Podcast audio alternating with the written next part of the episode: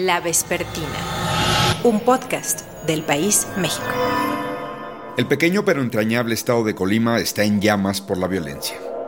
¿Qué está ocurriendo en esa entidad que apenas en noviembre pasado estrenó gobernadora? Bienvenidos a la Vespertina del 16 de febrero del 2022. Soy Salvador Camarena y qué bueno saludarles. Arnoldo Delgadillo, Milenio Televisión. La gobernadora del estado, Indira Vizcaíno Silva, anunció esta mañana a través de sus redes sociales la llegada de 600 elementos de las fuerzas federales más a la entidad, con lo que son ya 3.600 efectivos los que se encuentran vigilando la entidad y realizando diversos operativos. Denis Merker, Noticieros Televisa. Continúa la violencia en Colima. Van 22 muertos en ocho días. Inició el 25 de enero cuando dos grupos de internos en el penal de Colima, integrantes ambos del cártel Jalisco Nueva Generación, se enfrentaron entre sí. Este fin de semana se reportaron más enfrentamientos y ejecuciones. La situación en el estado es tensa. Yuriria Sierra, Imagen Noticias. Y ahora vamos hasta Colima. Allá asegura la gobernadora que los hechos violentos en el estado son por una disputa interna de un grupo delictivo. Indira Vizcaíno publicó un video en redes sociales en el que señaló que ante esta situación se ha puesto como prioridad la protección de la ciudadanía con rondines. Eh, rondines especiales, filtros de revisión y trabajo de inteligencia. Indira Vizcaíno Silva asumió la gubernatura de Colima el 1 de noviembre del 2021. Ganó bajo los colores de Morena la entidad que tuvo la primera gobernadora de la historia mexicana, de esto hace ya varias décadas. Pero el panorama hoy luce sombrío. Una ola de violencia empaña las primeras semanas de su gestión. ¿De dónde viene el fuego que cae sobre esa pequeña entidad del Pacífico mexicano? Los analistas Diego Petersen y Eduardo Guerrero conversan en la vespertina sobre lo que ocurre en tierras colimenses. 17 de julio de 2020. José Ignacio Peralta, exgobernador de Colima. Estamos en el puerto más importante de México y uno de los tres que mayor volumen de carga mueve en América Latina. Sin embargo, el puerto, que es una instalación estratégica federal, no solo genera progreso, también es un motivo constante de disputa por grupos de la delincuencia organizada para impulsar sus propias tentativas ilícitas.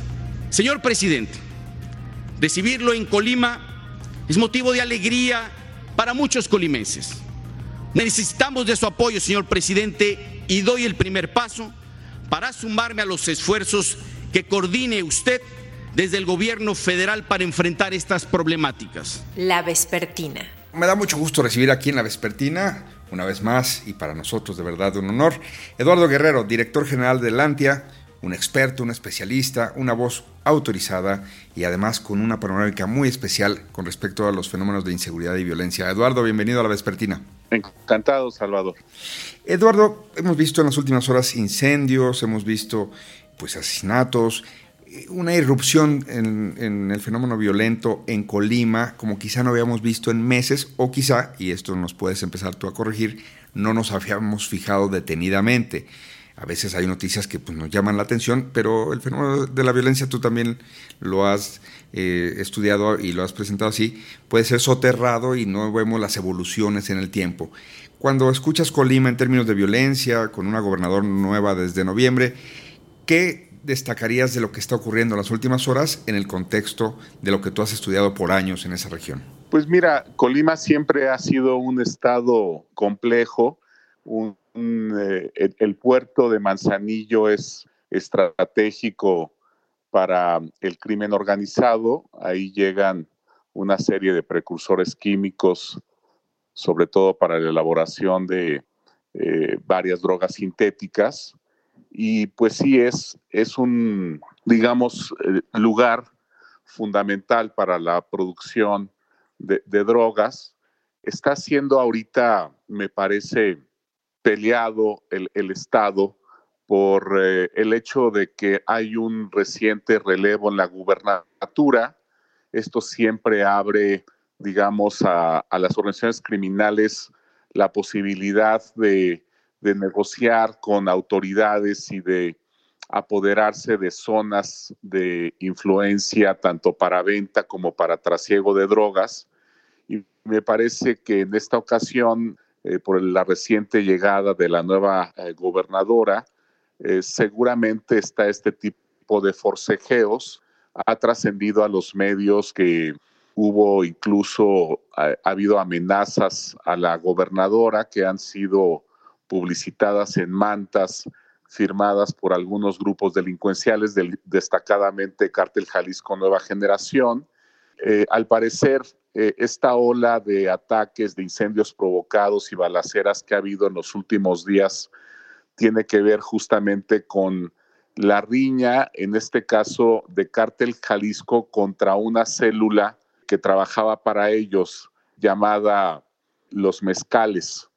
Según rumores que no me parecen digamos, eh, absurdos, tienen cierta lógica, dada la negativa que han recibido de las autoridades de, del nuevo equipo de gobierno y también de, la, eh, de las fuerzas militares que están presentes en la región. Hubo un eh, este, intento de ataque a la gobernadora, parece que hubo órdenes de, de organizar un ataque y al parecer la célula eh, a la que se le eh, encomendó esta tarea se reveló y después se escindió de Cártel Jalisco y ahorita justamente hay enfrentamientos con esta célula. Es un escenario, Salvador, típico, digamos, de un eh, de organizaciones criminales después de un relevo de gobierno, buscando espacios de negociación y de operación criminal. Típico, sí, en lo que hemos visto a lo largo de muchos años, pero tenemos un gobierno al que debería estar muy interesado, ¿no, Eduardo? En que los gobernadores que lleguen lleguen muy bien, porque este gobierno está sobre todo obsesionado con que se vea la diferencia que hace Morena en el gobierno con respecto a otros gobiernos de otros partidos. No es sorprendente que el gobierno no haya, comillas, preparado la llegada de estos gobernadores, eh, porque en Zacatecas pues también tuvimos o tenemos un fenómeno más o menos parecido, en donde pues ellos han tenido, el gobierno federal por supuesto, tres años para estudiar la situación, hacen reuniones diarias de gabinete al respecto, y de repente parecieran los mismos gobiernos estatales en solitario enfrentándose a un fenómeno complejísimo y el gobierno federal en otra dinámica. ¿No, no te sorprende también eso? Pues sí, mira, pero yo siento, Salvador, al gobierno federal desbordado por las crisis regionales de violencia que hay en varias ciudades y zonas rurales en el país, ¿no? Solo por mencionar algunas, tenemos el resurgimiento de la violencia en Ciudad Juárez, relativamente eh, hace eh, algunos meses, tenemos la nueva activación de la violencia en Tijuana, que se ha vuelto la ciudad más violenta del país. Sigue la violencia crónica en varias ciudades de Guanajuato. Tenemos los problemas en Tierra Caliente de Michoacán. Tenemos problemas en varias regiones del Estado de México. En fin, con todos estos focos, unos más rojos que otros, siento que, pues sí, el, el gobierno federal está en primer lugar en una postura muy reactiva poco preventiva y también desbordado, ¿no? La, la, Guardia Nacional no ha sido suficiente ni ha mostrado preparación para reaccionar de manera oportuna y eficaz. En este caso de Colima en particular, pues se trata de una gobernadora de, de Morena, del partido en el poder. Como tú dices, pues ahí no debería haber problemas de coordinación entre las autoridades estatales y federales pero quizás, eh, digamos, dada la magnitud de las crisis que trae el país en varias eh, ciudades, ahorita se me pasó, por ejemplo, mencionar el caso de Zacatecas, que es muy grave, pues a lo mejor pensaron que Colima, que había estado relativamente tranquilo, no iba a caer en una espiral de violencia, ¿no? Y no están reaccionando oportunamente, Salvador. El problema aquí es que si esto se deja crecer, si la espiral no se atiende de manera oportuna, pues entonces se genera una, eh, una epidemia, tiene una lógica epidémica la violencia, y entonces ya después, en unos meses, va a ser muy difícil de apaciguar y va a costar muchos recursos, va a costar también mucho sufrimiento para la población, la crisis y pues eh, va a ser mucho más complicada de contener y de apagar en el corto plazo, ¿no? Es el drama, digamos, que tenemos desde 2008 con estas crisis regionales, ¿no? El caso de Colima, pues siempre ha sido un dolor de cabeza, ¿no? Hemos tenido además un crimen organizado ahí particularmente agresivo contra la, la clase política local. Ha habido atentados contra exgobernadores, eh, recuerdo en 2005, contra Gustavo Vázquez, se, cayó su avión de manera muy sospechosa, en 2010 contra Silverio Cavazos, en 2015 contra Fernando eh, Moreno, dos exgobernadores. Silverio fue asesinado y Fernando Moreno herido de gravedad. Entonces, también pues es un lugar muy, muy complejo, digamos, donde es muy tensa y muy difícil, muy conflictiva la relación entre organizaciones criminales y la clase política local. El gobierno federal ha presumido últimamente un descenso de 3% en homicidios dolosos a partir de cifras de 2021. Pero cuando uno ve, digamos, regiones, esa diferencia pues no es, representa una buena noticia para Zacatecas o para Colima, porque ven esa tendencia general muy lejana a lo que les, eh, les toca padecer día con día. El número de 3%, o, o, digamos, el que se haya detenido la, la curva ascendente de asesinatos, en conclusión, ¿qué dirías al respecto como algo que sea alentador o es una cifra apenas que todavía falta mucho eh, de ver cosas, ver contexto para que se consolide como una tendencia o como algo que sea un punto de inflexión? Yo te diría que ya llevamos cuatro años, desde 2018, 2019, 20 y 21, prácticamente con el, un nivel eh, idéntico de homicidios y de ejecuciones en el país. Yo diría que sería muy prematuro decir que va a marcar una nueva tendencia a este menos 3%, que básicamente se debió al descenso de la violencia en el último trimestre de 2021. Tendríamos que esperar a ver cómo evoluciona este primer semestre de 2022 para empezar a hablar de una tendencia de descenso, ¿no? Ahorita, en mi opinión, seguimos con la violencia a niveles muy estables, con variaciones regionales, pero a nivel nacional con el mismo nivel con que la dejó Peña Nieto eh, en 2018. 11 de noviembre de 2021. Indira Vizcaíno, gobernadora de Colima. En materia de seguridad, habría que decir que desde hace 15 años aproximadamente inició un deterioro de las condiciones de seguridad de nuestro querido Estado que se convirtió en una franca crisis al arranque del sexenio estatal anterior y que colocó a Colima prácticamente durante todo ese periodo en el nada honroso primer lugar de violencia homicida del país. Sin embargo, con el inicio del gobierno del presidente López Obrador y con una mayor presencia de fuerzas federales en la entidad, esta situación ah, se ha ido revirtiendo. La Vespertina. Salvatore, ¿cómo estás? Diego Petersen, ¿cómo te va? Bien, ¿qué onda? Bienvenido a la, a la Vespertina, Diego. Eh, ¿Qué está pasando en Colima? Pues mira, eh, Salvador, lo que estamos viendo es una escalada de, de, la violencia que en realidad comienza desde hace tres sexenios, hace eh, 18 años, eh, casi 20. Colima era considerado el estado más seguro del país, ¿no? Y se presumía eso. Sin embargo, una descomposición eh, seguida, de, de 13 sexenios, este, cuatro gobernadores, incluyendo la que acaba de tomar posesión, pues lo que hemos visto es eh, cómo se volvió el centro del de, eh, conflicto por dos razones. Por un lado, la presencia del puerto de Manzanillo, ¿no?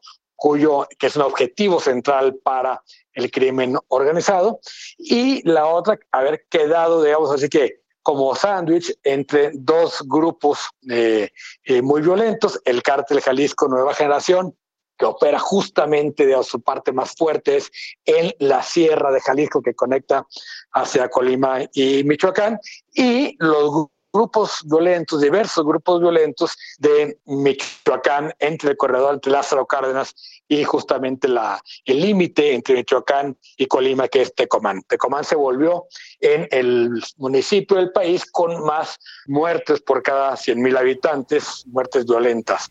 Y ese es el punto, digamos, de, de choque. O sea, geográficamente ya tiene una situación complicada en este contexto, es decir, por un lado Jalisco, por un lado Michoacán y el puerto de Manzanillo en medio, tal cual. Pero eh, sí hay un desacomodo con la llegada de Morena al gobierno con el cambio de gobernador el primero de noviembre? A ver, lo ha habido en los últimos dos cambios de, gobernador, ¿no? Este, en el, el, relevo cuando sale Silverio, este, hay, que recordar que eh, justamente lo asesinan al ex gobernador más o menos a el mes y medio, dos meses de, eh, del cambio de gobierno. Luego con la llegada de Peralta hay otro desajuste también este, fuerte. Entonces, sí, digamos, pareciera una constante, por lo menos en los últimos tres sexenios, que al cambio de, de gobernador se incrementa la violencia. La otra cosa que también puede estar influyendo bastante en este proceso, no solo es el cambio de gobernador, sino lo que está pasando al interior del crimen organizado. Siempre pensamos, digamos, que eh, la, lo que pasa con el crimen organizado depende fundamentalmente de las acciones del Estado, pero muchas veces son cuestiones internas, ¿no? Es la disputa una disputa interna por el control. El gobierno federal, sin embargo, Diego, sería aquí una variable también a tomar en cuenta. Y me refiero a esto. Eh, se ha creado en los últimos tres años una Guardia Nacional por un lado, eh, ya ahorita sin meternos en las profundidades de militarizada o no, pero digamos que hay un esfuerzo ahí de generar una policía nacional. Pero por otro lado, se le ha dado a las Fuerzas Armadas un peso, independientemente de la Guardia Nacional, muy eh, contundente en la seguridad de puertos. No que no tuvieran antes ya un papel o un rol, pero en este gobierno ha sido definitorio porque incluso se les dan otras labores, no solo la seguridad, sino hasta el manejo de puertos o de aduanas. Es decir, se les está abriendo la posibilidad de también ser mecanismos de control, de supervisión o incluso, pues digamos, de bloqueo a otros intereses. ¿Por qué entonces el puerto Manzanillo tres años después sigue siendo un asunto tan complejo si pues ahí ya están estas decisiones del gobierno de López Obrador de controlar, por un lado, con la Guardia Nacional, insisto, todo el tema del crimen organizado, pero los puertos específicamente con las Fuerzas Armadas. Bueno, pues una vez más tenemos la demostración de que la voluntad no basta, ¿no? Es decir, este, ni cambiarle el nombre. El puerto Manzanillo, el puerto más grande de, del Pacífico, el puerto en el Pacífico más cercano a la costa este de Estados Unidos, ¿no? Es decir, es el puerto llamado puerto del TLC, ha crecido enormemente desde el, el Tratado de Libre Comercio y eh, es un puerto complejísimo de, operar y de vigilar. Y justamente por ahí, digamos, desde hace por lo menos 15 o 20 años, es el, se, volvió un punto clave del crimen organizado, porque por ahí entran, digamos, los precursores de todas las drogas sintéticas, que es lo que hizo fuerte en su momento el cártel Los Valencia, luego eh, que luego debería llevar el cártel Jalisco Nueva Generación, para ser procesadas, digamos, en esta parte occidente del país y exportadas a todo el mundo. Simple, ese simple hecho de que el puerto sea el punto clave de entrada de los precursores para drogas sintéticas lo hace un, eh, un, un, punto clave para el crimen organizado. Y no lo van a cambiar ni llegando los marinos en tres años. Es un proceso muy largo, mucho más complejo, que simplemente decir, oye, pues es hora que se encarguen los marinos. Pues que se encarguen de qué, ¿no? Porque cambiar los procesos del puerto de, de poder eh, paralizar una gran parte de la, de economía. Por ahí salen los, autos legales e ilegales. Por ahí sale la cerveza de exportación de varias eh, plantas cerveceras mexicanas. Por ahí sale gran parte de la exportación agrícola del occidente del país, Jalisco, Michoacán, Colima, Guanajuato, eh, en fin. Eh, si toda esa parte, digamos, lo convierte en un punto estratégico del puerto, que no es nada más cambiando de administración como lo vas a, este, a, mejorar. Entonces me parece simplemente que, sí, ya está la Marina, pero el puerto sigue, no, eh, el puerto sigue una dinámica que difícilmente va a cambiar solo por la presencia de los marinos. En otro aspecto de esta misma problemática, eh, llega una gobernadora de Morena, es decir, ahora hay 18 gobernadores que se asumen, y digo porque hay dos que no fueron elegidos por el partido Morena, pero que se asumen como parte del de, movimiento del presidente López Obrador. Si llega esta gobernadora, pues era de esperarse, o, a lo mejor yo estoy esperando demasiado, era de esperarse que el gobierno dijera, oye, aquí está el diagnóstico, este, no llegas en, en ceros, pero no solo eso, llegas acompañada porque no nos va a pasar lo que pasaba, como ya bien tú decías, en anteriores sexenios. Este gobierno pues se reúne todos los días a las 6 de la mañana a hablar de, de me río pues porque por los resultados no, no queda más que reírse eh, o llorar. Uno quisiera saber de qué hablan, ¿verdad? bueno, cuando hablas ya tantas veces de un mismo tema, te ciclas, tienes ceguera de taller, tienes una serie de cosas porque precisamente no, no se ven los avances. Pero bueno, ¿por qué ¿Crees que el gobierno no habría tenido la posibilidad de prevenir este, esta alza de violencia? Eh, y por otro lado, si crees que ahora esto se le va a empezar a cobrar al presidente López Obrador. ¿A qué me refiero? Pues sus márgenes de popularidad están en los 60, dependiendo de la encuesta que veas, pero evidentemente una vez que va sumando gobernadores, ya un problema como el de Colima o de otras entidades ya gobernadas por Morena, también ya no tienen este discurso del pasado, de la herencia, porque ya son los gobiernos, tanto estatales como federales, los que están a cargo en esas entidades. Sí, el, discurso del pasado no se va a agotar nunca, ¿no? Y el presidente es experto en, en hablar del pasado para que no hablemos del presente. Pero sí creo, que eh, si algo caracterizado a este tipo de relevos de, de gobiernos donde llega Morena es eh, que se llega con, uno, con mucha soberbia, ¿no? Dos, con mucho simplismo. Hay como una idea demasiado simple o simplista de de que llegando ellos las cosas van a cambiar simplemente porque ya llegaron. ¿no? Y me parece que eso les ha impedido no solo hacer diagnósticos, sino tomarse en serio las tareas de, seguridad. Es decir, pensar que el, Estado tiene que hacer cosas, no solo decir cosas. Mm. Y creo que ese es, digamos, lo que ha marcado todos los relevos que hemos visto este, en estados de amplia violencia. Michoacán, Guerrero, Colima, Sonora este, y, Sinaloa, que podemos decir que se cuece un poco aparte porque lo que hemos visto en Sinaloa, que ha pasado en muchos otros estados del país, en Jalisco en su momento, pasó en el mismo Colima, es una Pax Marca. 17 de julio de 2020.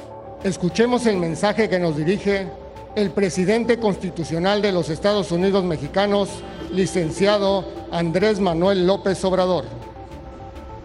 Colima, a pesar de ser un estado con poco territorio, con poca población, es de los estados con más violencia en el país. Y hemos tomado la decisión de que la aduana y el puerto sean manejados por la Secretaría de Marina. Gracias por escuchar La Vespertina. En la producción Omar Morales. Soy Salvador Camarena. Hasta la próxima. La Vespertina. Un podcast del País México.